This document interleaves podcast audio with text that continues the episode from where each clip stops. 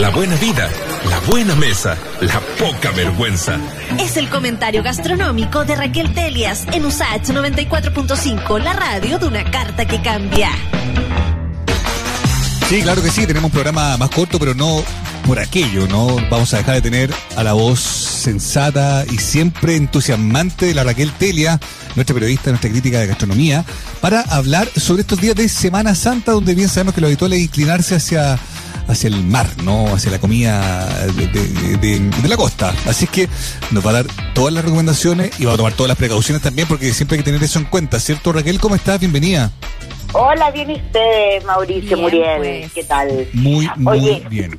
Estaba mirando unas cosas bien divertidas, como que, bueno, hay unas ciertas alegrías de parte de su pesca, o ser pesca y todo, todos los, en el fondo las, las instituciones relacionadas con la pesca que tenemos en el país, en que el año pasado decían que había aumentado un poco el consumo, bien poco en realidad, el consumo de, de pescados de, de, en el fondo los chilenos, en que pasó de como ser un, qué sé yo, 13 kilos por, por año a casi 15, eh, contados el año pasado.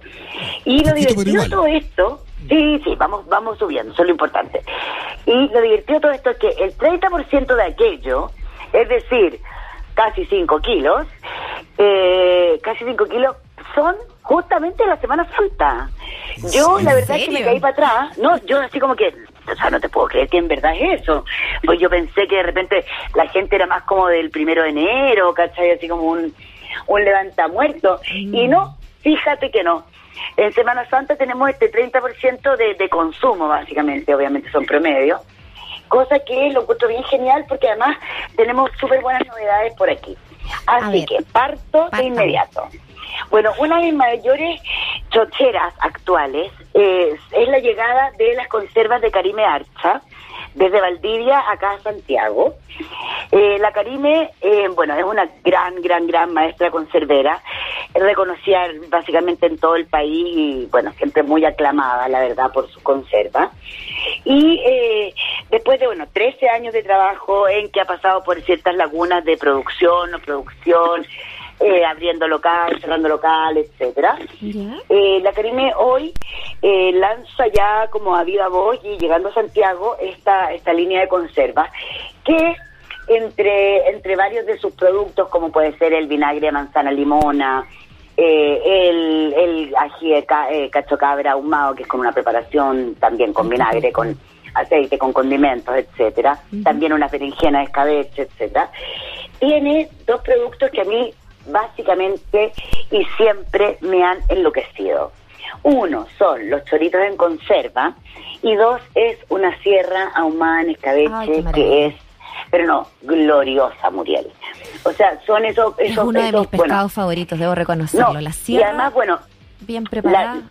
Claro, mira, una sierra bien preparada y también los porotos, que podríamos decirle que se lleva también las conservas de la Carime, es que ella, bueno, además de trabajar, por supuesto, la sierra local valdiviana, eh, fue por allá por el 2010, eh, tuvo un premio a la innovación de estas conservas de la revista Capital, y desde ahí podríamos decir que la sierra entró como en escena de, de los restaurantes de los restaurantes, por supuesto, entendiendo más bien tiraditos a Santiago y también como que posicionando esta cosa de que acá en Santiago como que estamos acostumbrados a comer cinco tipos de, cinco variedades de pescado, mm. cuando en realidad es una escena bastante diferente cuando tú vives en una eh, región o ciudad con mar, ¿verdad?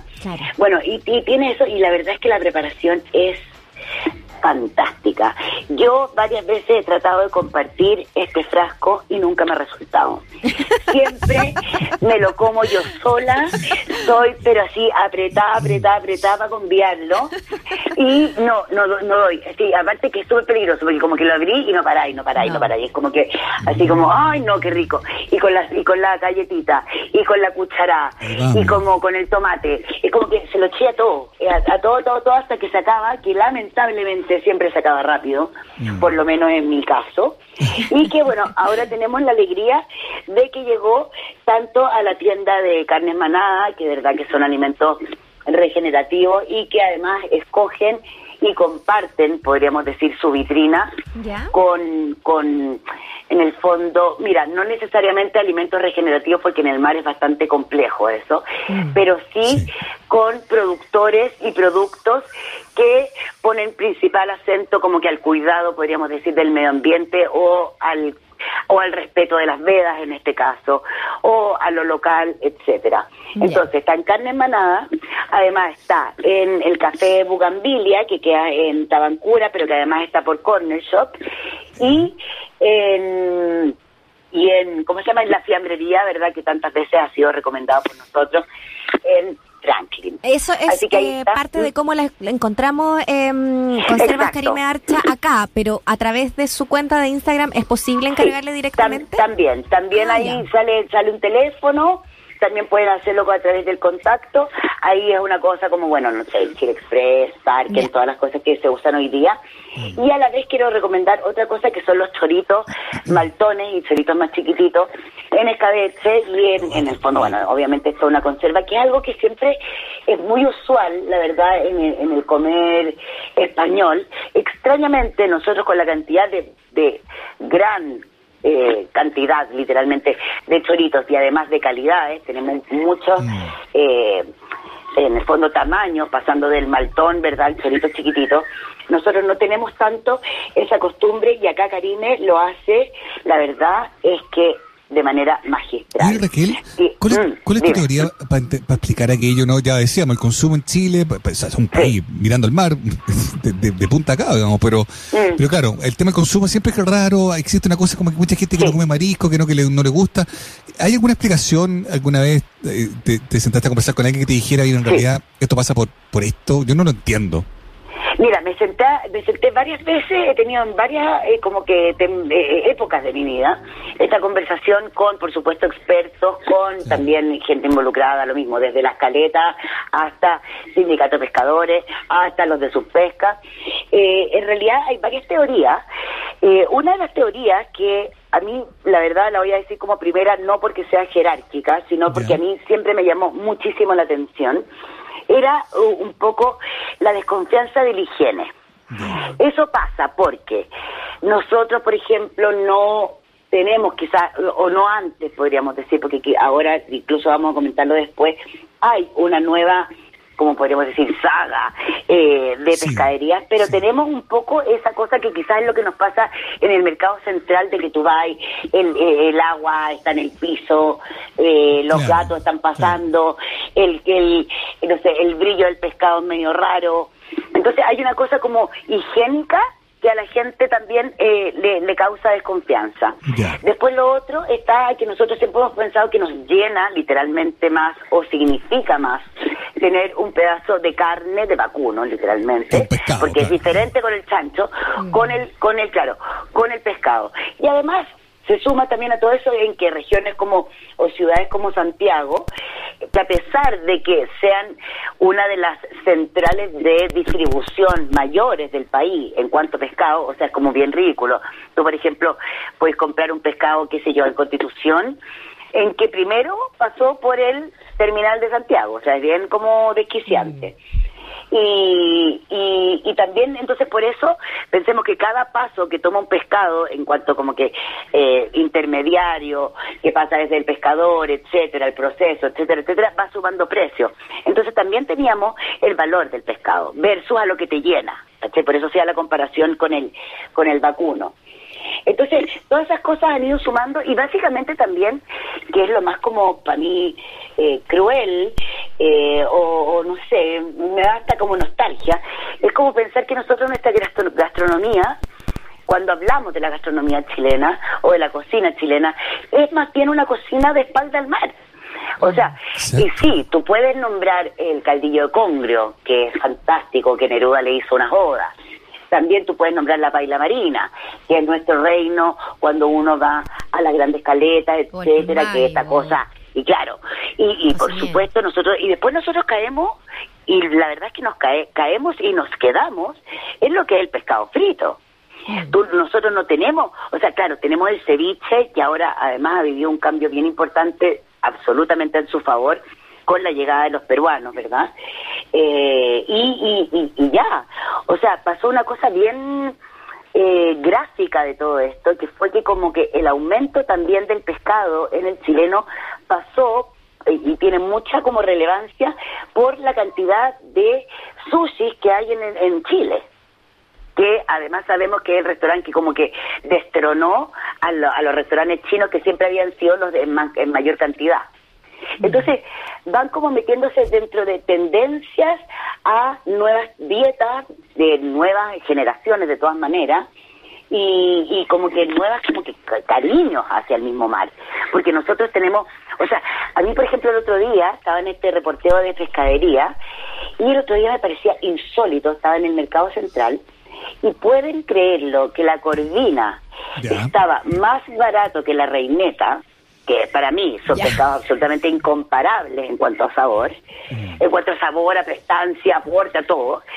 Y, y aún así se vendía más la reineta. O sea, yo decía, me están agarrando para la chuleta. O sea, para la chuleta de pescado. O sea, yo decía, te juro, es bien impresionante lo que pasa con las costumbres, lo que pasa con mm. las modas y mm. lo que pasa con la, con, con, el, con la habitualidad. O sea, yo me pregunto, ¿por qué una persona que va con, encima con, con todo el drama de los precios que tenemos de la comida hoy en día, porque una persona ve un pescado como la corvina, que siempre fue uno de los... de, los, de, los, yo, yo me acuerdo en los 80 en Viña que, que, obviamente lo que se compraba eran otras cosas, ¿no? Como que buscaba la merluza, la sierra, que todavía existía, estaba más cerca, existe, digo, mm. pero, era más habitual encontrarlo. y la reineta era básicamente el pescado más, más como, más, más pichiruchi, francamente, o sea, como que o sea, yo me acuerdo de la reineta a 1500. Yo me acuerdo de la reineta a 1500. Oye, yo soy más viejo que tú. Yo me acuerdo a 100 pesos. Te juro que ah, Eso es como que me dijera, oye, cuando está a, 10 centavos, no, te pasaste. te lo juro, yo soy, yo soy más, antiguo que ustedes dos. Yo soy, yo soy más viejo, tengo 47 años. Y aparte año 80, año 80 y tanto, me acuerdo que llegaba un, una Vespa en moto y, el casero. Y llegaba, y mis papás y mi mamá compraban Em, y, y, la reineta era como lo último que da, y era más barata. Y costaba 100 o 150 pesos la pesca. ¿Cacha? No, sí, era eh, es impresionante lo que le pasó a esa reineta. Y además a mí me impresiona de sobremanera el precio que estamos viendo hace un año y medio, dos. Oye, pero eso, eso, eso del tema del precio, porque eso no es algo que subió solo por semana. todos los pescados subieron en Semana Santa, en esta última semana ha sido eh, estratosférico, pero la reineta viene subiendo desde hace harto rato. Crisis de alimentos, tú ya lo comentabas, pero viene ya de hace harto rato y subiendo muchísimo. Eso Muriel, tal cual lo dices. pero ahí está el dato también. Es por también eh, por, la escasez de eh, la reineta o porque se prefiere también para la preparación porque efectivamente es más fácil sacarle las espinitas que para los niños y niñas es como que siempre uno se va como a ese tipo de, de, carnes. Mira, a mí según me lo explicaban, yo por ejemplo esto que te decía de las pescaderías fue hace por lo menos unas tres semanas eh, y eh, conversando con, con, con, en el fondo, bueno, los dueños de las pescaderías, hay, hay gente, la verdad es que en el mercado central yo tampoco es que me doy la vuelta entera, voy voy en general como que a la gente con la que yo confío, con la que con, la que con la que en el fondo creo que, que son unas banderas muy importantes de, de cuanto a la calidad y la variedad de como el roquerío, como la conchita, etcétera, del mercado central. Eh, y ahí lo que me explicaban mucho es que en realidad, a ver, por supuesto siempre cualquier precio del mar va a variar obviamente por cómo están las aguas y las mareas. O sea, hay veces que, la, por tú, eh, hace esas, justo esas tres semanas atrás, la reineta se había disparado en cuanto a precio porque no había salido hace dos semanas. Pero, sobre todo, porque los restaurantes peruanos, que por supuesto es una gran masa consumidora, y que, y que ahí tú puedes ver, eh, a ver, al chileno también le llega eso, al restaurante peruano vamos los chilenos también, mm. en el fondo, eh, porque el restaurante peruano básicamente es chileno, o sea, no digo en la, en la, la fusión de, de cocina, sino que porque los clientes somos chilenos también. Y, eh, y básicamente, y eso es lo que yo encontraba súper extraño, porque eh, en el fondo, en cuanto como que espontáneamente, podríamos decir, o saliéndose de carta, de menú, básicamente el peruano sigue teniendo siempre en carta sus ceviches de reineta Y no es que lo cambies, es que la corvina está más barata. ¿cachai? Es como que persigue la reineta. Entonces hay una demanda siempre continua y constante muy importante. Y de ahí son las variaciones de precio, por supuesto. Pero a mí te juro que me dejó para atrás esto de que alguien prefiriera una reineta antes que una corvina. O sea. Bueno. es como, o sea, a mí me estoy hablando de universos entre medio. O sea, como, No ¿de qué estamos hablando? universos. Claro. Sí, sí. Oye, para Oye, seguir antes de que me corten, ya. Mira, tengo, mira, tengo una novedad que me encantó que hace un poco, hace mm, alrededor de un poquito más de, de qué sé yo, de dos meses se abrió en Eliodoro Yáñez 2223, que quiere decir más o menos casi llegando media cuadra antes de Lion. Eh, se abrió en Canti-Abajo, Chile. Es una tienda de que además tiene en el fondo una pescadería chiquitita donde tú tenés pescado fresco que va desde el toyo a la lisa, a la merluza, al salmón, a la reineta, por supuesto. ¿Ya? Y tiene ese pescado fresco, además tiene al lado una pileta donde tú puedes encontrar ostras desde la corriente hasta la tónica, que van, fluctúan, podríamos decir, el precio desde 250 pesos a 600. Obviamente todo el pas- pasa por la corriente, la, la exportación, la semi-exportación, etcétera, etcétera. Tiene muchos congelados Oye, desde el sentido ¿tan de como camarones. Dime. Estoy, estoy mirando, están buenos los precios. Oye, súper buenos los precios. Por sí. ejemplo, el medio kilo de eh, erizo que te pueden pegar una paleta, una, una un palazo, Sablazo, en muchos, sí. uno- un hachazo, Sí. en, en muchos lados, acá por ejemplo está 13 lucas. Estamos hablando, por supuesto, entendemos que el erizo es algo que, que, que se comercializa de, de- a partir de esos precios.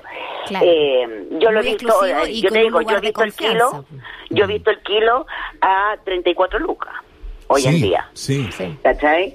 Eh, bueno, tienen además unas empanadas macha parmesano que yo la probé y estaba buenísima. Tienen una de ceviche que no la probé, pero que me causa mucha eh, Curiosidad. curiosidad. porque yo recuerdo haber escuchado unas, em- o sea, haber probado, perdón, unas empanadas fritas en diferentes locales de ceviche y la verdad es que queda súper rico.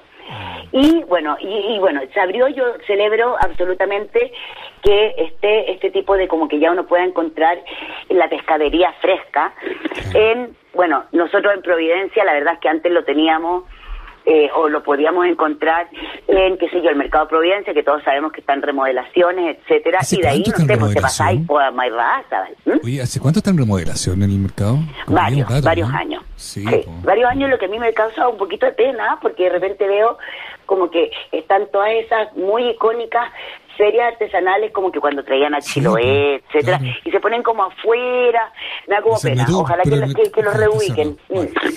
Oye, Sí. Espérate, espérate. Y ahí, ahí, ahí quiero, que, quiero decir Ya. que hace exactamente 40 minutos me avisó Diego de la Fuente, que es uno de, los uno de los creadores y los fundadores de Conagaya, que también es una pescadería a domicilio, con muy puesta la camiseta de eh, del fondo de la venta del pescado artesanal, del producto fresco, del camarón chileno, eh, de no el marisco eh, importado, tampoco el congelado, eh, el congelado nacional, digo, eh, y que acaban, acaban, acaban de abrir, o sea, mañana es su primer día de pescadería Ay, con local.